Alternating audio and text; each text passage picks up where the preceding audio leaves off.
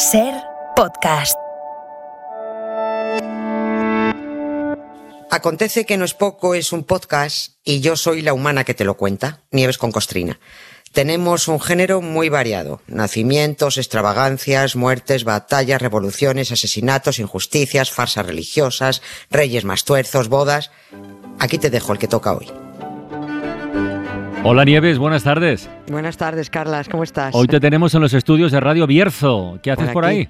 Por aquí ando. Bueno, pues mañana tengo un encuentro simpático en la UNED de, aquí, en los cursos de verano de la Universidad a Distancia, sobre las mentiras de la guerra y las guerras de mentiras. ah, que, sí, son las dos cosas existen, ¿eh? Exactamente, por eso, por eso mentiras de guerra y, guerra de mentiras, ¿no? Que así se han perdido y se han ganado unas cuantas. Mañana, en homenaje a tu acto, invitaremos a nuestro bulólogo particular a la ventana y nos ah, acordaremos de ti. El bulólogo, me encanta el, bulólogo. Oye, no nos cansaremos de... Yo voy a hacer un día más. No nos cansaremos de repetir que la historia es una fuente inagotable de, conocimiento, pero también de sorpresas, ¿eh? También de sorpresas, con una utilidad apabullante. Porque conocer la historia sirve, por ejemplo, aunque haya pasado mucho tiempo, sirve para poner las cosas en su lugar.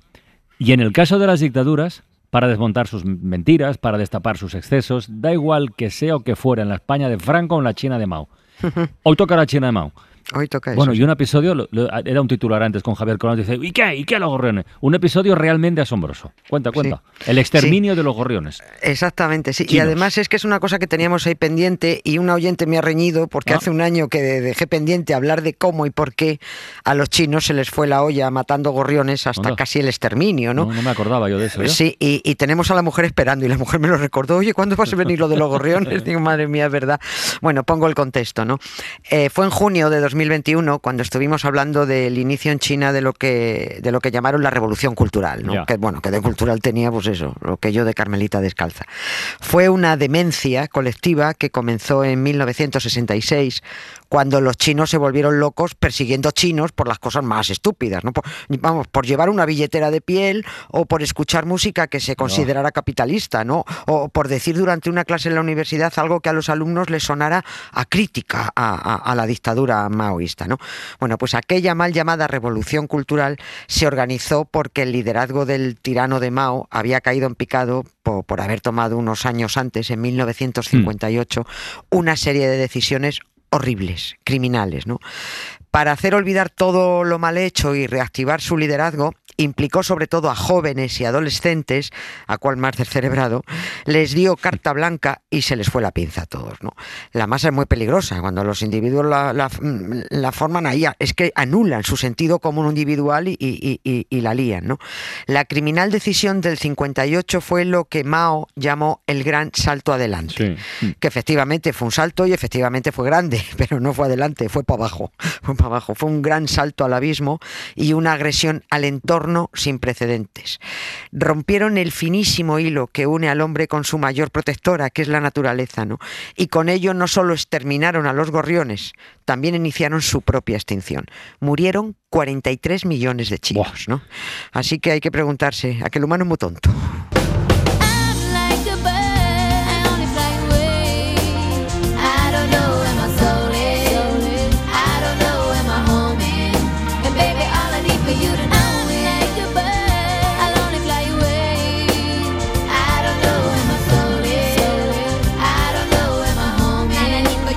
Supongo que eso de que el exterminio de gorriones pueda acabar provocando la muerte de tantos millones de chinos eh, se debe sin duda al, desequilibrio ecológico y ambiental que, provoca, ¿no? Pero, pero ¿cómo se llega a esto, Nieves?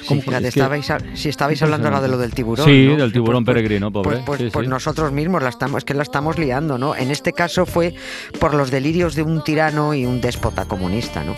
Mao tenía una obsesión por, el poder que, tenían las masas. ¿no? Eh, decía que la masa puede conseguir cualquier cosa que se proponga y pergeñó un plan en 1958, el gran salto adelante, mm. para convertir a China en una potencia industrial, pero una potencia que fuera envidia de cualquier país occidental capitalista, ¿no? Y además utilizando como fuerza la masa obrera. Os vais a enterar todos, ¿no? Y pensaba hacerlo en solo 15 años. El plan, claro, solo funcionaba en su cabeza, porque China no tenía tejido industrial ni tenía maquinaria. Pero dijo Mao, a ver, una masa de obreros puede suplir perfectamente la maquinaria. Será por chinos, si somos mil millones. Eso, ¿verdad? Sí. Que, por poner un ejemplo tonto, ¿quién necesita una grúa en una fábrica si 300 chinos tirando de una cuerda hacen de grúa, no? Bueno, pues ahí empezó la locura. El plan era mm, desterrar la agricultura en China, dejarla bajo mínimos y volcar todo el esfuerzo en el desarrollo industrial. Era un momento en el que además Mao estaba cabreado, muy cabreado con los soviéticos porque Khrushchev estaba desmontando el horror eh, estalinista. Sí. Y, y Mao mm, pues, le parecía que se estaban convirtiendo en unos flojos. Hay ¿no? que estar zumbado, ¿eh? De verdad. Sí, sí, sí, es- es- era, era alucinante. Y pues ya te digo, estaban mosqueados con los, con los soviéticos y dijo Mao, vamos a dar en las narices a Moscú, vamos a enseñarles cómo se levanta una potencia industrial en tiempo récord. Venga, todos a una, ¿no? Y los chinos, que creían que Mao era un líder en vez de un asesino, pues se entusiasmaron con él. A ver, ¿qué hay que hacer, Gran Timonel? A ver, dime. ¿Qué había que hacer entonces? ¿Cuál era el plan para intentar convertir un país eminentemente agrícola en una potencia industrial en solo 15 años? Sí, en pues eh, es, es que eso es tremendo. Bueno, pongo un- una de las cosas que hicieron, que es un ejemplo de los de las muchos demenciales que, que- que se produjeron. Los chinos entregaron todos sus objetos domésticos, todos, todos los de metal, para que fueran fundidos y liderar así la producción siderúrgica mundial. pero bueno. Y así lo hicieron, ¿eh? Lo fundieron todo. Y lo hicieron en hornos caseros que se instalaron por todo el país, en, en los patios de las casas, en los colegios, en los hospitales.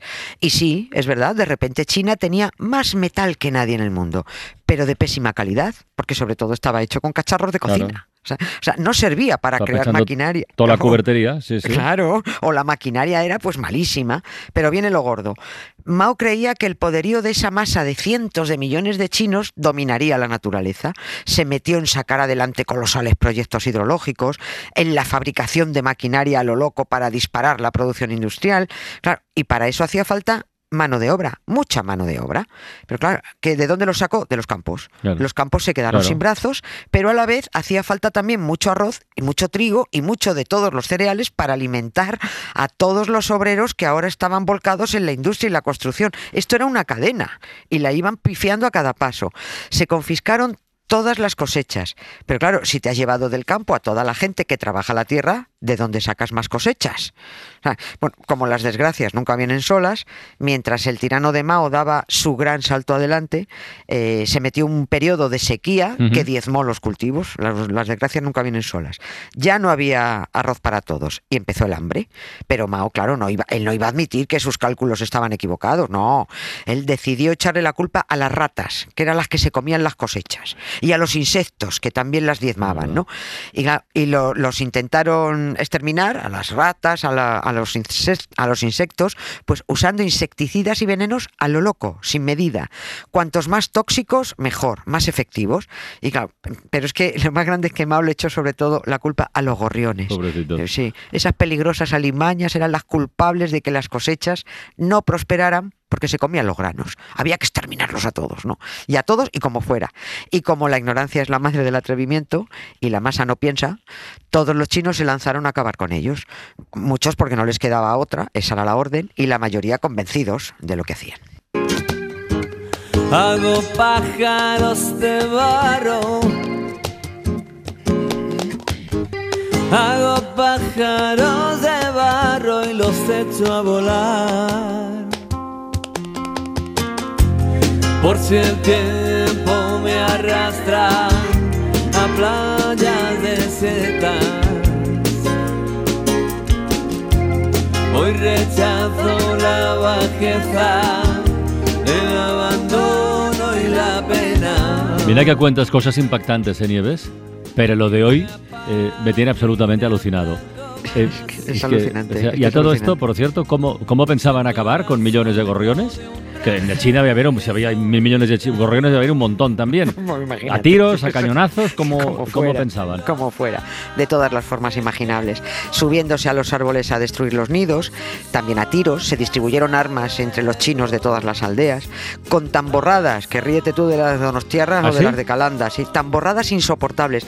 Esas las tamborradas estas que hacían consistía en estar tocando tambores por los campos ininterrumpidamente, estresando a los pájaros, impidiendo que pudieran posarse, que, que volaran sin descanso hasta que se desplomaban agotados.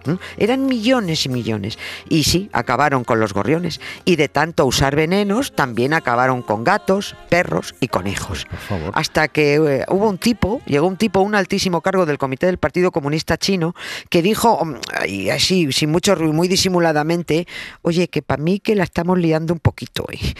Porque resulta que es que los gorriones no solo comen grano, también comen insectos. Eran un plaguicida natural. Así que los insectos nos están comiendo a nosotros. Pero es que también están viniendo nubes de langostas y las pocas cosechas que hay se las están zampando.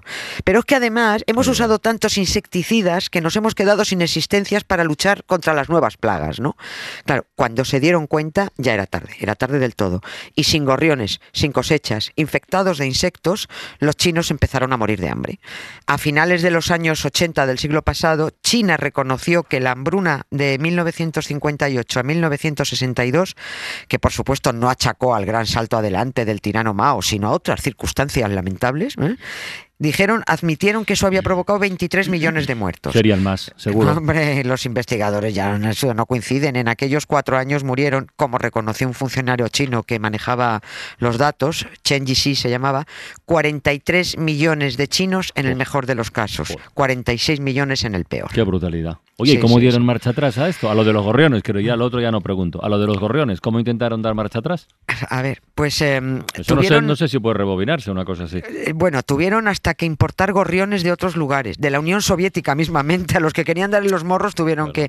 que... eh, ah, lo hicieron en secreto, ¿eh? Eh, lo que intentaban era recuperar la especie y, y que no se enterara el mundo de la gran cagada, del gran salto adelante. Claro, poquito a poco, poquito a poco recuperaron. Decía al principio que el hombre está unido a su entorno por un, fili- un finísimo hilo, ¿no? Mantenemos un equilibrio muy frágil con la naturaleza que es, es nuestra salvadora. Cada vez que rompemos ese equilibrio o rompemos ese hilo, hay que intentar atarlo otra vez, pero siempre quedan nudos, ¿no? Y vamos de cabeza, porque es que estamos sí. acelerando nuestra propia destrucción, ¿no? Los chinos, cuando exterminaron a los gorriones, también pusieron en marcha su propia extinción. No solo por aquella, por aquella hambruna histórica, sino porque es que se comieron entre ellos. O sea, hubo muchos episodios de canibalismo. Y cabe preguntarse por qué Mao Zedong todavía está considerado un gran líder en China. ¿no? Quizás mm, podría tener una explicación, ¿eh? quizás porque la historia se oculta y la memoria histórica se aplasta. La, la mayoría que sabe de aquella hambruna y aquellos 45 millones de muertos no hablan de ello. Las nuevas generaciones no saben que existió o los datos que tienen son falsos, ¿no? De la misma forma que desconocen que en junio del 89 el gobierno chino ordenó aplastar a 2.000 Ah, sí. estudiantes con tanques en la plaza de En Tiananmen, Tiananmen, ¿no? sí, sí. Claro, cuando te ocultan tu historia, te roban tu memoria y claro, te conviertes en una masa ignorante.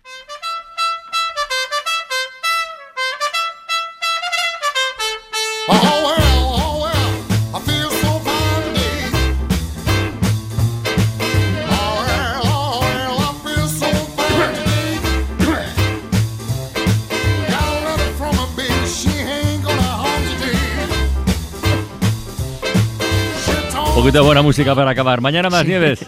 Un beso, Carla, Venga, gracias. un beso muy grande. Suscríbete Acontece que no es poco. Todos los episodios y contenidos adicionales en la app de Cadena Ser y en nuestros canales de Apple Podcast, Spotify, iBox, Google Podcast y YouTube. Escúchanos en directo en la Ser de lunes a jueves a las 7 de la tarde. Cadena Ser. La radio.